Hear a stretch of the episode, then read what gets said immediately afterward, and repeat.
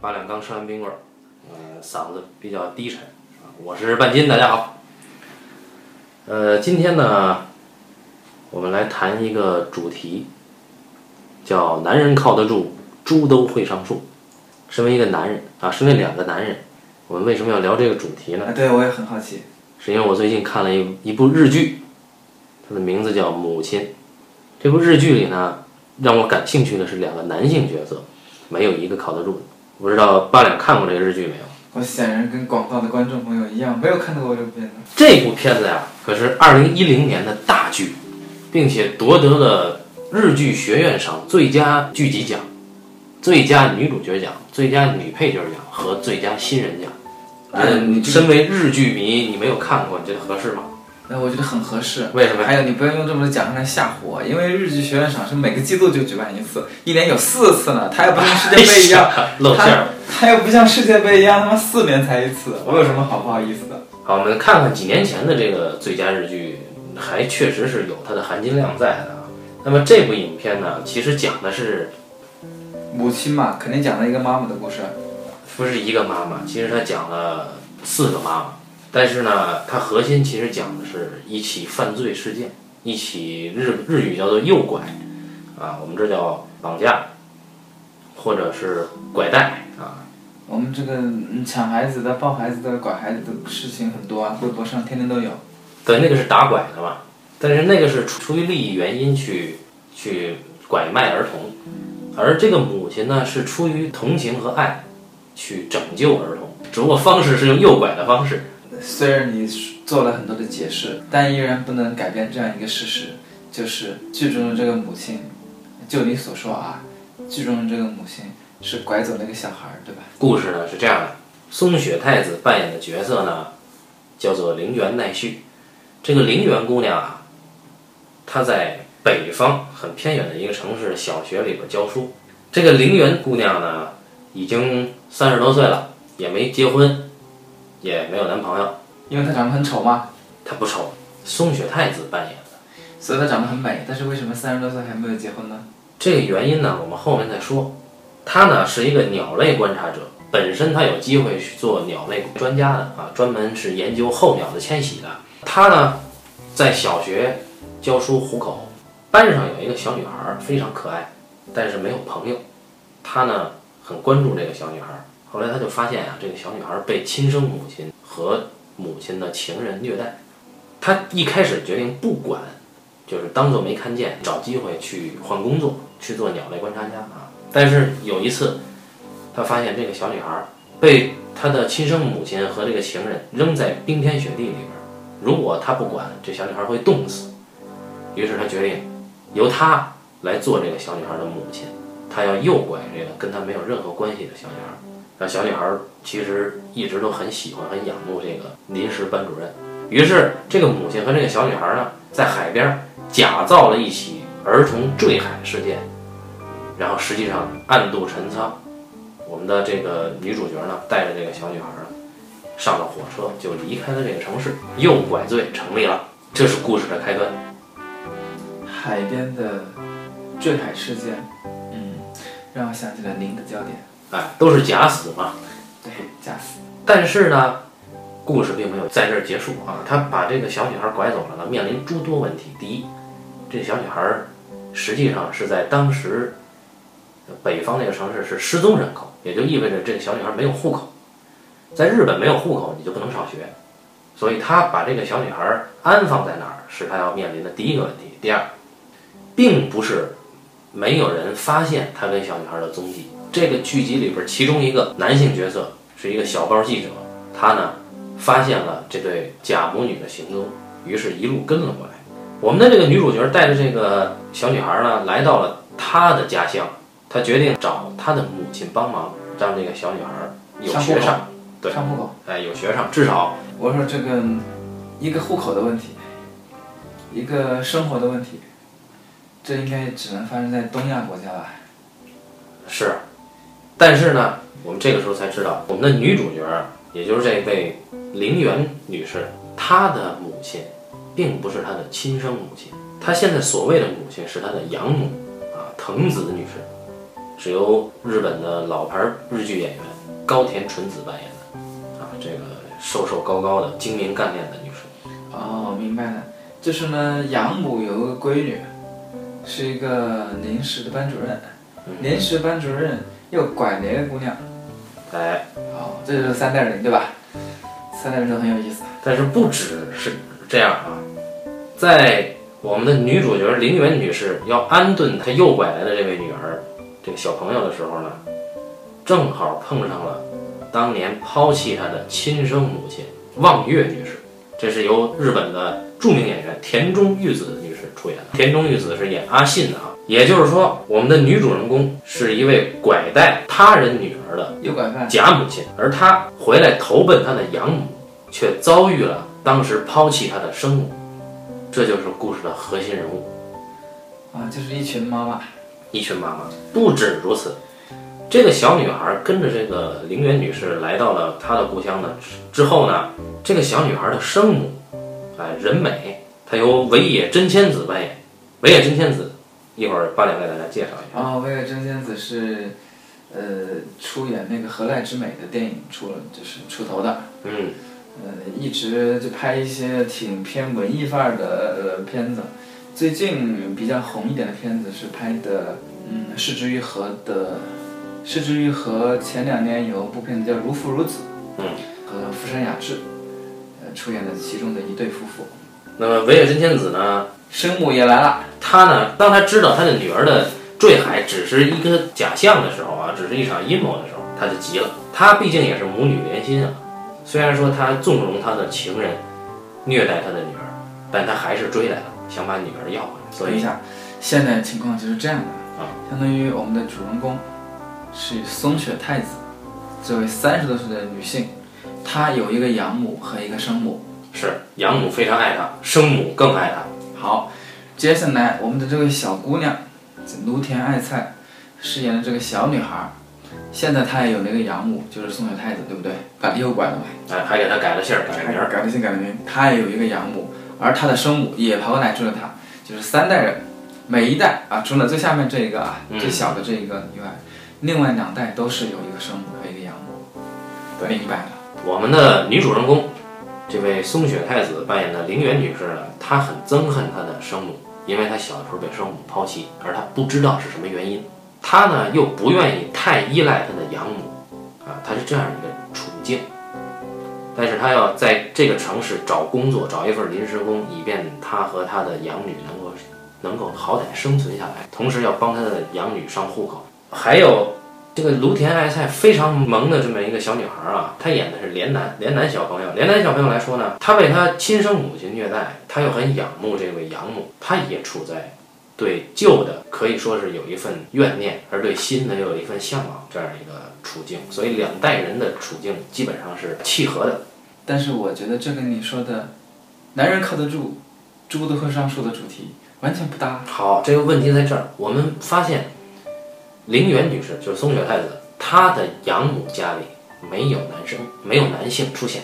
啊不，不仅仅是这样，到目前为止你说了五个人人物关系，这五个人全是女性，没有一个男性。对，现在是这样的，这个松雪太子他养母呢，一个人拉扯到了三个女儿，两个是亲生的，她是老大，但她是领养的。那么在这个家里边儿，一个母亲和三个女儿相依为命，而我们看到这个连南小朋友卢田爱菜扮演的这个小朋友被诱拐的这个孩子，他的家境呢是这样的，就尾野真千子演的亲生妈有一个情人，在这个剧里很少见的一个男性角色，他是由林野刚扮演的。这个林野刚呢，常常虐待他，他自己性格极端扭曲，他甚至让这个连南小朋友穿上一些，呃，他认为很好看的衣服，然后去凌辱他，这确实是很恶心。而这个小朋友的亲妈却不敢说什么，所以我们可以看到这个小朋友的处境非常凄惨。正是他的这个处境，唤起了松雪太子想要成为他母亲、想要保护他的原动力，这才有了诱拐事件。那么刚才我说松雪太子诱拐这个小朋友离开原来的城市的时候，被一个小报记者发现了。这个小报记者利用这个找到了松雪太子，并且向他敲诈。他说：“你养母不是很有钱吗？不是一个知名建筑所的合伙人吗？你给我拿几百万，我就可以不说你和他的下落，否则你这个诱拐罪名你是跑不掉。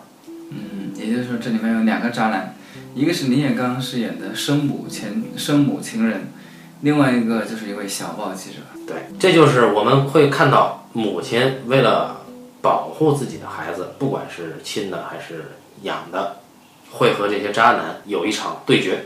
我认为你仅仅从两个人一部以女性视觉为主的电视剧当中的两个男性角色，而得出男人靠得住，猪都会上树这样的结论，我认为是有失偏颇的。好，我来用其他的电影来补充一下。啊不，我们先不用其他电影补充好我们必须在现在现在就把这件事说清楚。好，因为你说了这么久的母亲，我其实完全没有明白这片子有啥可看的。我觉得这片子好，虽然它的人物关系啊，这个很有戏剧性，对吧？对啊，养母生母，下一代又是养母和生母，再下一代又是个小女孩，似乎是很有戏剧性，但你不觉得它过于把戏剧性的东西揉在一起了，而它没有事件去推动它呢？对电视剧来说，你仅仅有人物关系是不够的，虽然人物关系很重要，对吧？事件呢，第一刚才说了是诱拐事件，也就是说，一个逃犯母亲带着可爱的养女如何隐姓埋名开始生活，这就是事件。啊，这个好像一个武侠片啊，哎，带子雄狼是吗？带子是亲生的嘛？那我们看另外一个，还有一个悬念，就是到底为什么当年松雪太子饰演的角色，他的母亲会抛弃他？这是一个悬念，这一点我真的不能剧透，感兴趣的观众一定要自己看，这是这个片子最大的亮点之一。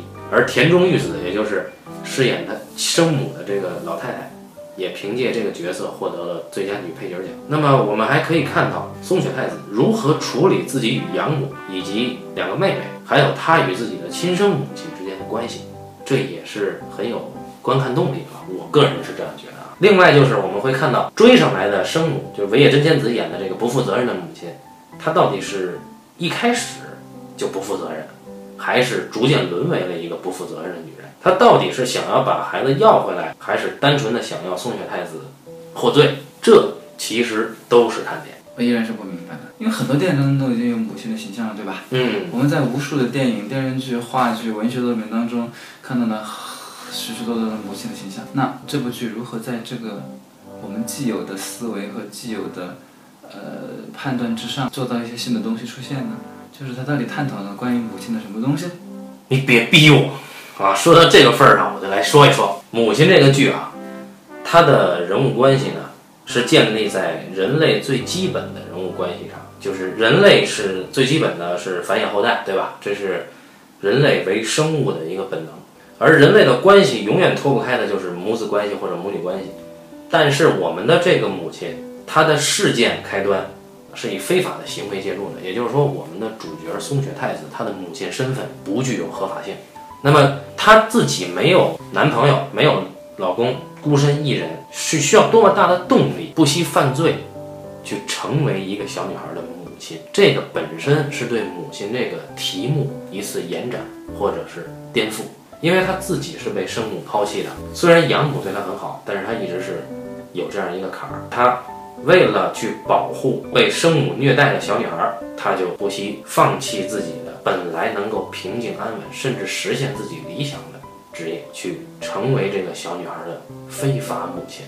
我觉得这个行为是非常有戏剧性，同时这个行为是非常动人。不，如果我们说的抽象一点、形而上一点吧，嗯，是不是可以这么理解为，就是对于女性来说啊，母爱它是种本能。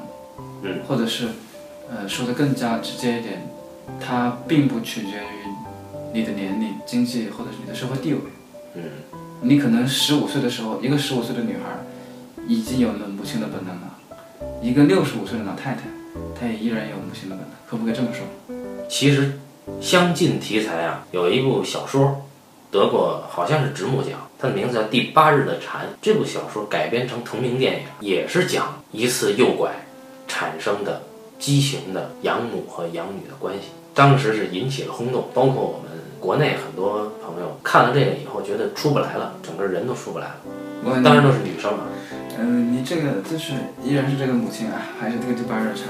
你刚说第八日产，它其实就是，嗯，更加确定性的一些，对吧？嗯它是相当于是把母亲的本能、动物的天性、人上这种天性嗯和血缘关系其实是岔开了，对吧？也就是说，母爱这个东西并不是一定建立在血缘之上。是，我对此表示实名反对。所以你认为母亲是需要合法性论证的，是吧？我并不觉得是母亲是需要合法性论证的，我是觉得母亲这个东西，哎，对，嗯这个本能啊，嗯它跟血缘的关系，它还是要有关系的。就有点像什么呢？我们说《星际穿越》里，对吧？嗯星际穿越》里的马勒达蒙，他是为了整个人类，对吧？为了整个人类的伟大事业，他不惜放弃自己干的坏事，对吧？嗯，这就是舍小家为大家。那在这里，同时一样的，我认为人的狭隘性吧，人本身还是挺狭隘的。人要超越于血血统，嗯，超越你的阶级，然后去判断或者去做某一件事情，是我不能说是完全不可能吧，但是我觉得还是很罕见的。这有点像我们所学的社会主义理论，对吧？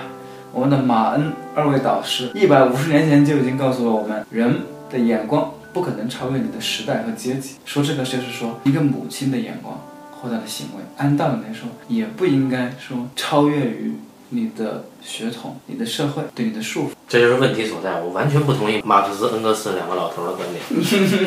这两个人是搞方法论的，我是最讨厌搞方法论的人。嗯，他喜欢先把人框在一个框框里，然后随意给他宰割。他们怎么说都有理。我认为艺术是要跳出这个方法论的。母亲这部剧之所以成立，之所以动人，恰恰是因为它突破了血缘限制。对他没有方方法论。这个他告诉我们，亲生母亲往往会因为一些莫名的理由，或者说因为一些不得已的理由，抛弃血缘的羁绊，而毫无血缘关系的人，反而是因为自己的母性本能，会承担起比亲生母亲所应承担的义务更重的责任感，形成的这种羁绊本身带有戏剧张力和艺术属性，所以我认为母亲非常动人。那么之所以说男人靠得住，猪都会上树，这里边儿我们还有另外一个例子可以来证明它，就是前一阵儿日本有个电影叫《东京塔》，这个片子你一定看了。那我当然看过小田切让嘛，对，小田切让演的这个东京塔啊，我们知道他是有原著的，莉莉 Frank 就是那个中川雅也。他原著书名儿是怎么说的呢？东京塔，我和我老妈。可是后边还有半句是偶尔、有时还有老爸。嗯，书名儿已经说明了一切了，朋友们。对，莉莉 Frank，这那个电影很不错。对小林勋演的他爸，对吧？对，小林勋演他爸，嗯，很靠不住嘛。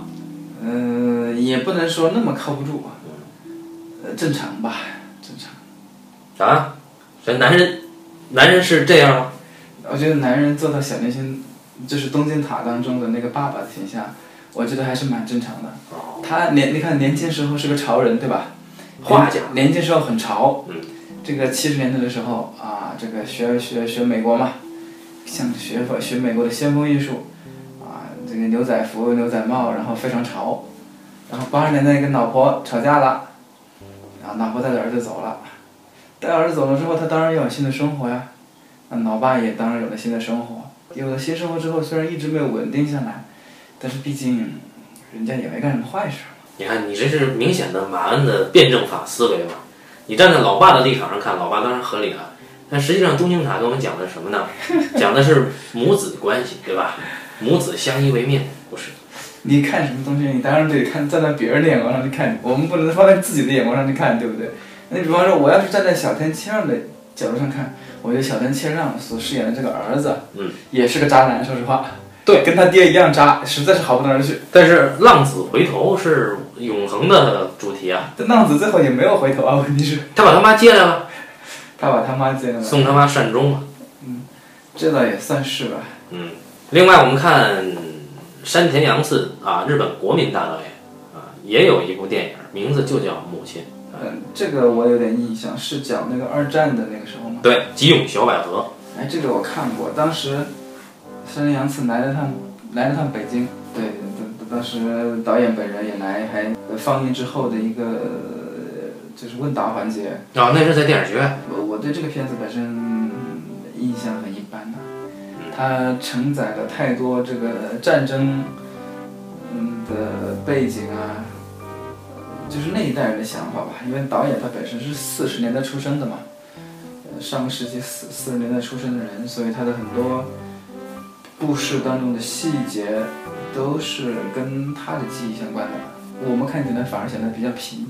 对，因为没有切身感触。但是这部影片呢，其实我们摘出重点来看，讲的还是吉永小百合扮演的这位母亲如何顶住战争的压力，顶住日本右翼迫害的压力，抚养几个孩子子女成人，啊，含辛茹苦的伟大的母亲。你看《东京塔》里面的树木希林，对，演老妈的那位老妈，她也是非常辛苦的把儿子养大。嗯，那这么一说来，这几个片子母亲，关于母亲的片子里都是，都是怎样论如何才能辛苦的把不听话的儿子养大。不，他是论只有母亲才能如此含辛茹苦的养大孩子，就是老爹肯定是不管的。哎，所以男人是靠不住的。但是你这么一说起来，我就觉得是很有意思，就是，呃，母亲这个电视剧当中啊，呃，芦田爱菜她的老爸去哪儿了？你没有提过，你只说她妈妈有个情人。哎，然后是松雪太子，也就是芦田爱菜后来的养母，她为什么没有交男朋友？她男朋友在哪儿？你也没有提过。然后松雪太子她自己的养母和生母，按道理来说应该都是有有老公的，对吧？她如果没有老公的话，她的养母怎么会有两个女儿呢？那么老公又怎么回事？也没提。然后她生母，就是她的亲生父亲怎么样？也没提。不要逼我，这个问题其实就出在这儿。好，我们来简单剧透一下，不要简单剧透了，那就详细剧透一下。那 那就简单剧透吧。这个陵园啊，松雪太子饰演的这位角色啊，她是个 lesbian，有可能，但是没提啊，没有提。只不过在快到结尾的时候，他其实说过，他说他曾经对某个男人动过心啊，但是没成，啊不代表以后怎么样怎么样啊。我们要说已经出现过的几个或者提到的几个男性角色啊，第一是松雪太子的亲生父亲，他的亲生父亲很早就死了啊，但是我真的不能再说了。好，可以不说了。如果说的话，这个剧就彻底剧透了啊。然后你看完了，你知道他的亲生父亲是怎么死的，你就会知道我的这个结论是如此的靠谱啊。好，那么我来，我可以告诉你，卢田爱菜这个小朋友，他的亲生父亲是在他刚出生的不久，一岁的时候就去世了。他的亲生父亲是一个挺好的人，但是在没有呃承担父亲的抚养的这个责任的时候，他就已经一命呜呼了，所以只剩下尾野真千子一个人带大他，也是很辛苦的啊。而这个这位松雪太子的养母啊，他的伴侣，因为他毕竟还有两个亲生女儿嘛，他的这个伴侣在整个剧里边一次都没提过。好，我们说回到刚才有一个男性角色，就是那个小报记者敲诈松雪太子那个小报记者，他到后来放弃敲诈了。为什么？为什么呢？因为他有一段前史，他呀曾经采访过一个小男孩儿，这个小男孩儿是被生父虐待的。当时这个小男孩儿曾经暗示过这位小报记者说，希望他能带他走，或者希望至少希望他能救他离开这个家庭。结果这个记者没有做到，他终生怀着这个愧疚，他当时怂了，他认为我不能去这么做。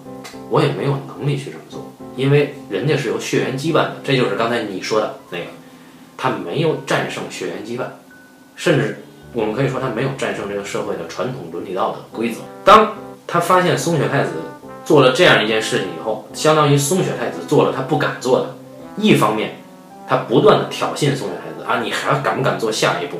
你再做下一步，你就会怎么怎么样，你不如就放弃吧。另一方面呢，他又很佩服松下太子，所以到最后，他开始帮助松下太子。当然，他帮助的，呃，起的作用非常有限。这就是整个剧里边的几个男性角色啊。林野刚最后是被抓起来了。不要剧透了。嗯听这一段关于这个日本的小孩儿，我对日本小孩儿的生活状况深表担忧？深表担忧，因为，呃，你刚刚说的里面已经提到了一个小女孩儿被家长这个家暴，然后呢又有个小男孩儿也被家长家暴。嗯那这就让我想起村上春树的《E.Q. 八四》里面，《E.Q. 八四》的两位主人公啊，就是青豆和天雾，他们俩小时候呢，都虽然说不是家暴啊，但是另外是另外一种暴力嗯。他们每一个周末，像青豆，他每一个星期天的时候，他都要跟着他的父母一家家敲门去传教。哦，日本有很多神奇的教派，他的他的父母是教徒，然后就被迫跟着父母去传教。那小小孩子哪知道这种传教是什么事？而传教经常会遭人白眼，对吧？嗯你一家家敲门，肯定会遭人白眼。所以，青豆从小受到冷暴力，而天武他老爸是个收电视费的，一家家敲门去收费，那人家更更更是鄙视人家，你居然敢收我钱，对吧？嗯，那个时候都只有六七岁、七八岁的时候，所以他们俩从小在心里就留下难以消磨的心理阴影，就一直觉得在其他人面前抬不起头了。你想，日本小孩都过得这么糟糕，对你说的这个是日本当代的孩子啊，往前看就是现在是平成年是吧？是的，哎，那么我们回到昭和时代，老派的日本父亲对待子女的态度是非常严厉的。你们看现在，我们看当代，其实有很多老爸是不靠谱的，甚至是软弱的、无能的、虐待的。但是你去看老派，你比如我们去看看黑泽明导演的《蛤蟆的油》，你看他爸怎么对他，啊，那是非常严酷的、严酷、极其严酷的啊！就孩子在家里边大气儿不敢喘的那种。所以啊，日本国民从小到大真是不容易啊。《母亲》这部日剧的编剧是日本非常有名的金牌编剧，叫做板垣裕二。那么，关于板垣裕二呢，相信喜欢日剧的听众朋友其实并不陌生，对吧？挺陌生的。有什么陌生的？难道没有看过《东京爱情故事》吗？其实我就没看过。但是《东京爱情故事》是九十年代的电视剧了，对于如今的，对，像我这么年轻，我怎么可能看过这个呢？对对吧？我也没看过。啊那最完美的离婚哎，这个我看过，就是板垣裕二的作品。是吗？那么话痨，还就特别喜欢把几队人凑在一个小房间里面，然后巴拉巴拉巴拉巴拉巴拉说，一说说上一一个小时，然后这一集就过完了。这很正常嘛。那中国的电视剧不都是这么说吗？而且对的水分那那个对白比这个烂多了。其实电视剧跟戏剧的关系很近的，都是把人关在一个空间里边不断的说嘛，看谁说的好而已。那么最完美的离婚，其实我们又会看到两个熟悉的身影，一位是尾野真千子，还有一位是林野刚。啊，他们俩简直就是日本这么缺演员吗？反正可能板垣裕二喜欢他俩吧。如果日本总是很缺演员，不得不让这二位再出演的话，我觉得他可以考虑一下我们。哎，对我们也就是演个什么旁边收获的收获男啊，哎但我觉得咱俩还是有机会挑战一下西田敏行和小日向文世这样的角色。我电车之狼我可以考虑，有人要做的话啊。日剧呢，其实还有很多的话题。应该是第十期的时候，我们讲了《漫长的告别》的日剧改编，那么这次又讲了母亲，呃，以后应该还有其他的可以瞎聊的机会。那么我们这一期呢就到这儿，这一期的主题是男人靠得住，猪都会上树啊。好，谢谢大家，重。要的事情啊还要再说三遍吗？总之，我要点一下题，对吧？好，各位拜拜。好，拜拜。